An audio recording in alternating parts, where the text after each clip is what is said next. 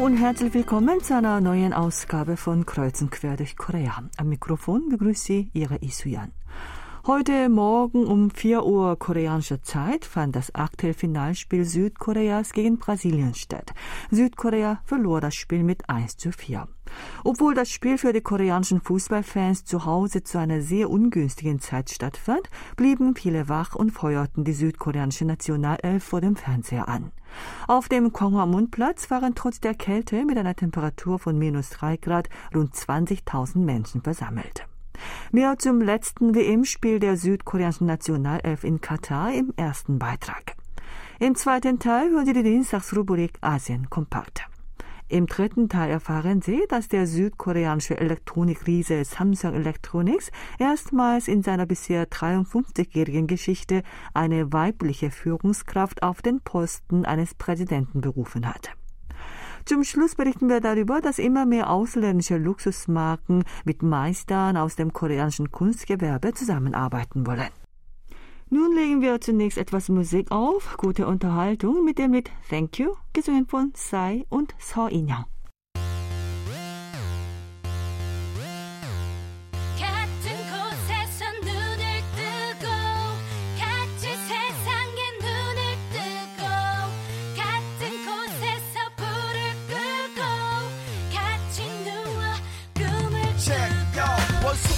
성숙하고 성격은 들쑥날쑥 소녀 아리따운 그녀의 이름은 숙녀 이것은 분명 나의 숙명 너는 나의 운명 하늘의 장난 Es gibt ein Modewort in Südkorea, das das Achtelfinalspiel der südkoreanischen Nationalelf in Katar gegen Brasilien am besten beschreibt. Es ist das abgekürzte Wort Chotjalsa, das für 졌지만 잘 싸웠다 steht und verloren aber gut gekämpft bedeutet. Viele südkoreanische Fußballfans sind genau dieser Meinung. Unzählige Fußballfans und Bürger, die heute von 4 bis 6 Uhr morgens koreanischer Zeit auf dem Gwanghwamun-Platz in Seoul, an verschiedenen anderen Orten im ganzen Land und zu Hause das Achtelfinalspiel der südkoreanischen Nationalelf verfolgten, feuerten leidenschaftlich die Spiele an. Weil die südkoreanische Mannschaft im letzten Gruppenspiel dramatisch Portugal besiegt hatte und überraschend ins Achtelfinale eingezogen war, hofften sie auch auf ein ähnliches Ergebnis im Spiel gegen den WM-Favoriten Brasilien. Trotz der ungünstigen Zeit, der Anpfiff war um 4 Uhr morgens koreanische Zeit und trotz der Kälte mit einer Temperatur von minus 3 und einer gefühlten Temperatur von minus 10 Grad waren auf dem Gwanghwamun-Platz rund 20.000 Menschen versammelt. Auch an vielen anderen Orten des Landes kamen die Fußballfans zusammen, um die Nationalelf zu unterstützen. Trotz eines Halbzeitstands von 0 zu 4 gaben sie nicht auf und feuerten die Nationalspieler weiter an. Als in der 76. Minute der eingewechselte Pek Seung-ho einen Treffer erzielte, brachen sie in Jubel aus. Die Mauer des WM-Favoriten und der Nummer 1 im FIFA-Ranking Brasilien war aber zu hoch. Die südkoreanische Nationalmannschaft konnte zwar den Einzug ins Viertelfinale nicht schaffen, aber die Bürger, die um 4 Uhr morgens das Spiel verfolgten und unermüdlich die Spieler unterstützten, zollten den Spielern hohes Lob. Sie seien sehr stolz auf die Nationalspieler, die mehr als ihr Bestes gegeben haben. Das heutige Spiel sei nicht das Ende des koreanischen Fußballs und bei der nächsten WM werde Südkorea noch stärker sein. Auch die Spieler gaben bis zum Schluss nicht auf und versuchten bis zur letzten Sekunde an den Ball zu kommen. Als der Schlusspfiff ertönte, blieben die südkoreanischen Spieler an ihrer Stelle wie erstarrt stehen und keiner rührte sich von der Stelle. Erst dann, als der Nationaltrainer Paulo Bento auf das Spielfeld kam und jeden Spieler umarmte, begannen sie sich langsam zu bewegen. Sie gehen dann sofort zur Zuschauertribüne, auf der die südkoreanischen Zuschauer versammelt saßen, und bedanken sich für die leidenschaftliche Anfeuerung und Unterstützung während des ganzen Spiels. Die Zuschauer brachten wiederum mit großem Beifall ihren Dank für die bisherigen Leistungen der Nationalelf bei der diesmaligen WM zum Ausdruck. Nach dem Spiel gab der Nationaltrainer Paulo Bento sein letztes Pressegespräch. Dabei machte er deutlich, dass er seinen Vertrag mit dem koreanischen Fußballverband nicht verlängern werde. Er sagte, dass er während seines Einsatzes als Nationaltrainer in den letzten vier Jahren sehr zufrieden mit seinen Spielern war. Er sei stolz darauf, dass er als Trainer die südkoreanischen Nationalspieler betreuen konnte. Das Team habe vier Jahre lang das Beste für die WM-Vorbereitung gegeben. Vor allem hätten seine Schützlinge die Spiele in der Gruppe H sehr gut absolviert.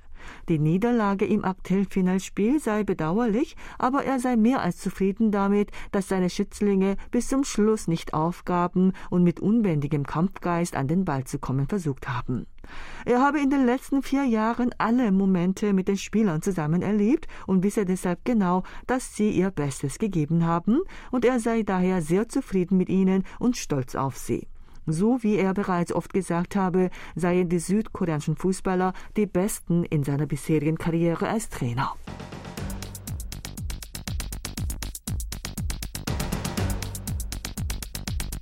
Es geht weiter mit der Dienstagsrubrik Asien Kompakt. Dazu begrüße ich auch Sebastian Ratzer.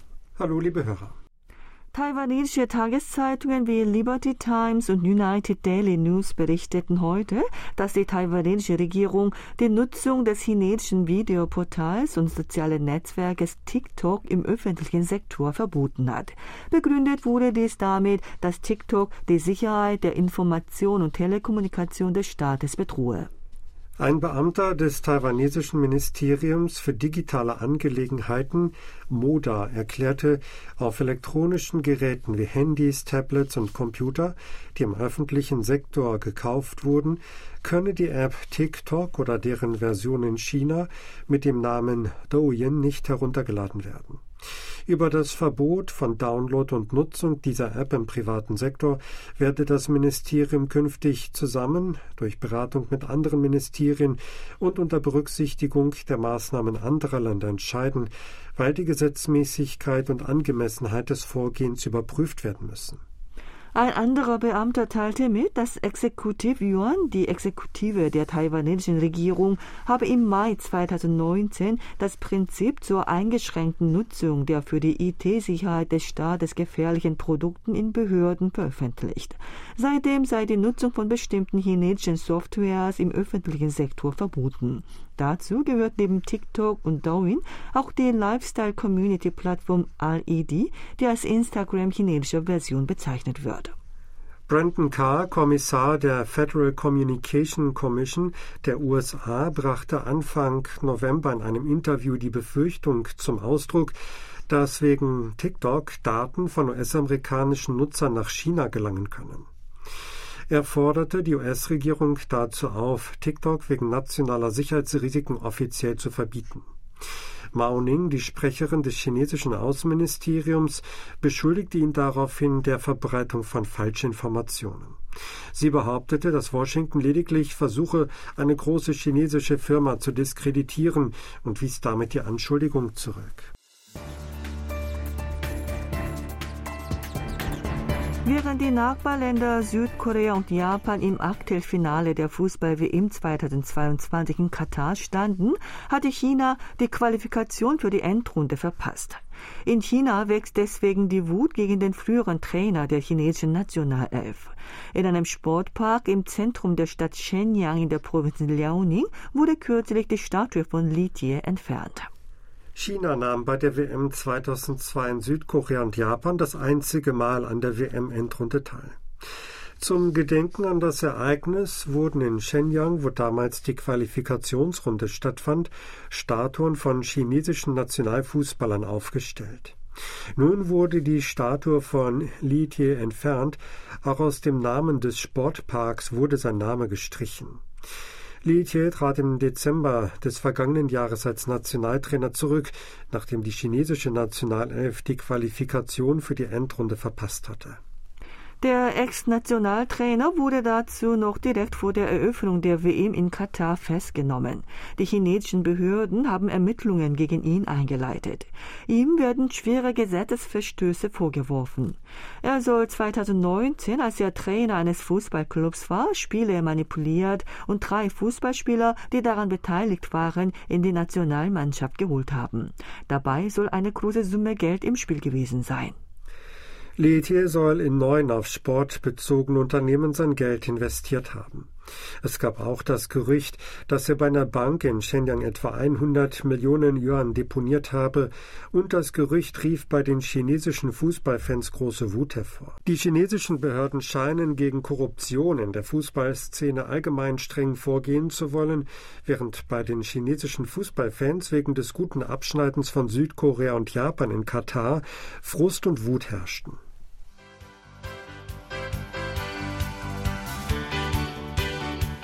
Laut der britischen Tageszeitung The Telegraph wird das indonesische Parlament voraussichtlich am 15. Dezember ein Gesetz verabschieden, das Sex außerhalb der Ehe verbietet. Dies soll mit bis zu einem Jahr Gefängnis bestraft werden können. Das Gesetz wird sowohl für indonesische Bürger als auch für dort lebende Ausländer und Touristen gleichermaßen gelten. Indonesien ist ein streng islamischer Staat und bekannt für Strafmaßnahmen gegen Handlungen, die gegen seine Werte verstoßen, darunter zum Beispiel Treffen mit Mitgliedern des anderen Geschlechts und Alkoholkonsum. Solche Fälle werden mit Stockschlägen bestraft.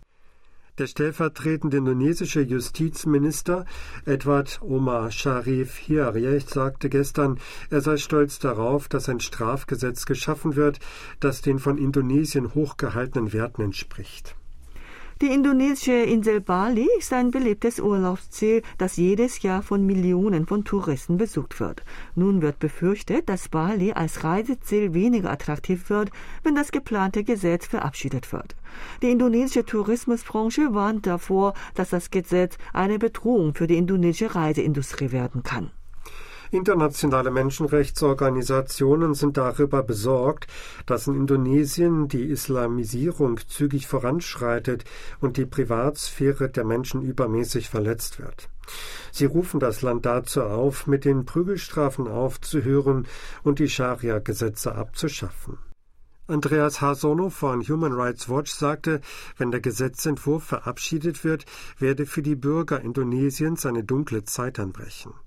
Der Entwurf wird jedoch von konservativen islamischen Organisationen, die in Indonesiens Politik viel Einfluss haben, stark unterstützt. Das war's wieder mit Asien kompakt. Vielen Dank fürs Zuhören und tschüss bis nächsten Dienstag.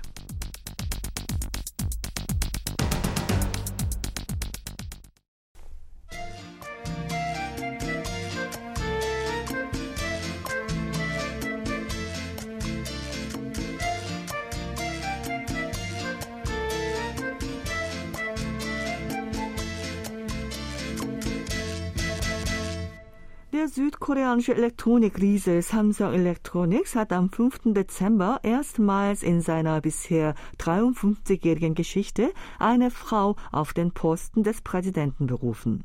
Lee Young-hee, die das Global Marketing Center leitete, wurde zur Präsidentin des Centers für die Geschäftssparte Device Solution und Experience, kurz DX, ernannt, die für Smartphones und Haushaltselektronik zuständig ist.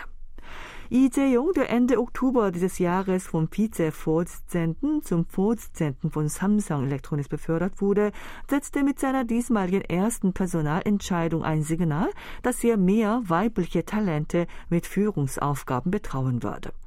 Bislang war Ibuzin die erste Tochter des verstorbenen Vorstandsvorsitzenden von Samsung Electronics, Lee Gon-hee, und die jüngere Schwester von Lee Jae-yong unter den CEOs von allen Tochterunternehmen der Samsung Group die einzige Frau. Sie ist Präsidentin und Geschäftsführerin des Hotel Shillab. Lee Young-hee ist damit die erste Präsidentin bei Samsung, die von außerhalb der Gründerfamilie kommt. Nun richtet sich die Aufmerksamkeit darauf, ob damit Frauen in der Unternehmensgruppe Samsung und allgemein in Wirtschaftskreisen einflussreicher werden können. Nach Informationen von Samsung Electronics genießt Lee Young-hee sowohl bei Samsung Electronics als auch außerhalb des Unternehmens hohe Anerkennung als Marketing-Expertin. Sie war früher beim Konsumgüterkonzern Unilever und Kosmetikhersteller L'Oreal tätig, kam 2007 als Marketing-Expertin zum Elektronikriesen, wurde 2012 zur Vizepräsidentin befördert und hat sich nach zehn Jahren den Titel der ersten Präsidentin von Samsung Electronics gesichert. Anerkannt wurden vor allem ihre Marketingerfolge mit den Galaxy Smartphones, dem Hauptprodukt von Samsung Electronics. Ein hochrangiger Mitarbeiter des Unternehmens erklärte, dass die neue Präsidentin einen großen Beitrag dazu geleistet habe, den Marketingerfolg von Galaxy zu ermöglichen und den Markenwert von Samsung Electronics zu erhöhen. Er brachte auch die Erwartung zum Ausdruck, dass sie nach ihrer Beförderung zur Präsidenten für die kundenorientierte Marketinginnovation ihre Kompetenzen voll zur Entfaltung bringen und als erste Präsidentin von Samsung Electronics der Organisation neue Lebenskraft einhauchen wird. Lee ist 1964 geboren und nun 58 Jahre alt.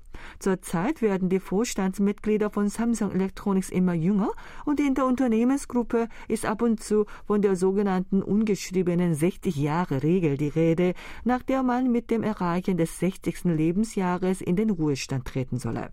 Daher sind viele der Ansicht, dass Iongi ihre letzte Chance nutzen konnte. Sie war auch 2020 als Anwärterin auf einen Präsidentenposten gehandelt worden, kam damals aber noch nicht zum Zuge.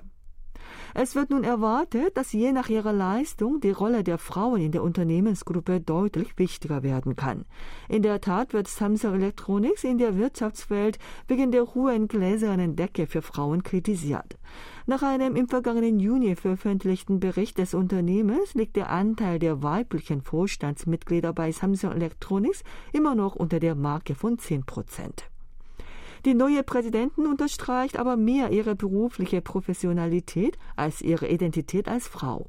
Auch in einem Interview, das sie 2018 als Vizepräsidentin dem Magazin Maison Korea gegeben hatte, meinte sie, dass das, was ihr am Arbeitsplatz Stress bereitete, der Gedanke gewesen sei, dass sie Ergebnisse bringen muss und nicht, dass sie eine Frau sei.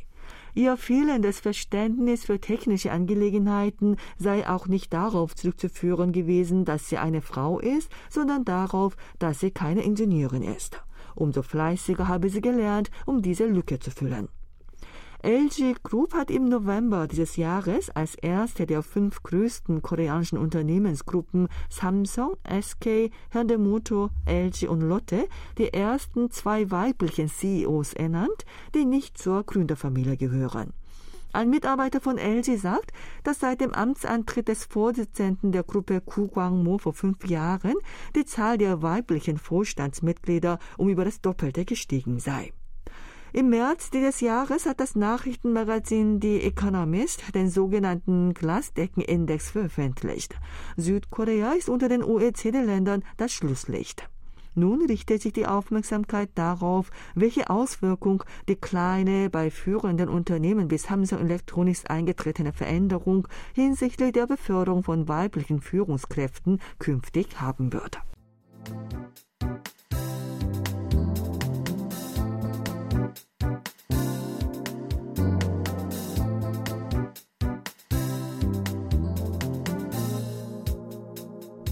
Es gibt nun immer mehr ausländische Luxusmarken, die nach Möglichkeiten für die Zusammenarbeit mit südkoreanischen Autoren der zeitgenössischen Kunst Ausschau halten.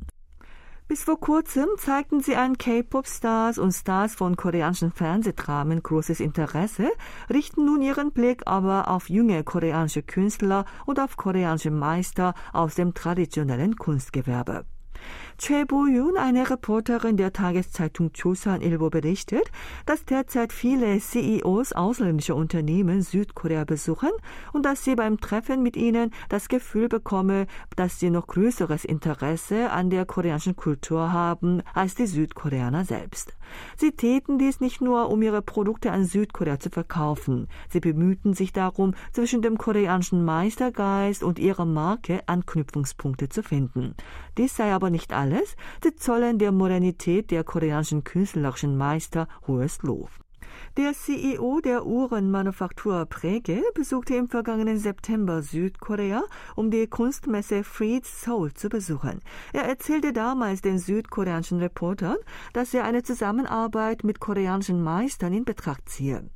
Der Loewe Kreativdirektor Jonathan Anderson sagte, dass er sehr überrascht darüber war, dass das traditionelle koreanische Kunstgewerbe viel moderner war als das britische Kunstgewerbe im 19. Jahrhundert.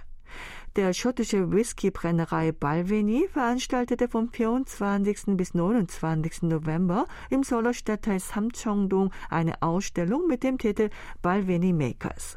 Bei der Ausstellung wurden nach einer zweijährigen Zusammenarbeit Werke von zwölf koreanischen Meistern aus dem traditionellen und modernen Kunstgewerbe zur Schau gestellt. Die Künstler hatten von den Balvenie Whiskys inspiriert die Werke hergestellt. Es heißt, dass die Brennerei von der Kreativität der koreanischen Meister überrascht war, die die Vorstellung sprengten, dass Kunstgewerbe eigene Technik sei. Der italienische Luxuswarenhersteller Bulgari hat auch mit einem koreanischen Autor der Minhwa genannten Volksmalerei zusammengearbeitet.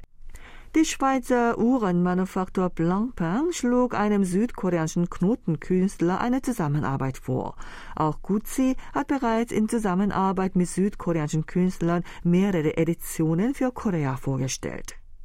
Die Reporterin der Tageszeitung Joseonilbo erzählt, dass ein deutscher Uhrenmeister, den sie kürzlich bei ihrer Dienstreise traf, ihr gesagt habe, dass er nicht gewusst habe, dass auch Südkorea über so viele herausragende kunstgewerbliche Meister verfüge. Er hätte lediglich von japanischen kunstgewerblichen Techniken gehört. Die Reporterin erinnert sich an eine Nachricht darüber, dass koreanische kunstgewerbliche Handwerker in der Vergangenheit wie Sklaven ausgenutzt wurden und keine ihrem Können entsprechende Anerkennung und Behandlung erhielten. Sie hofft, dass bald der Tag kommt, an dem koreanische kunstgewerbliche Meister, die ohne die ihnen gebührende Anerkennung in ihrem kleinen Arbeitszimmer ihren Kampf mit sich selbst, mit der Zeit und der Natur führen, nach K-Pop und K-Drama-Styles als die nächsten K Stars in der Welt Anerkennung finden.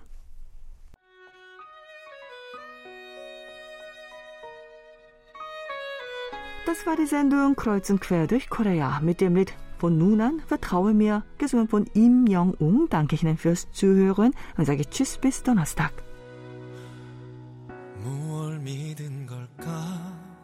부족했던 내게서 나조차 못 믿던 내게 여태 머문 사람. 무얼 봤던 걸까? 가진 것도 없던 내게.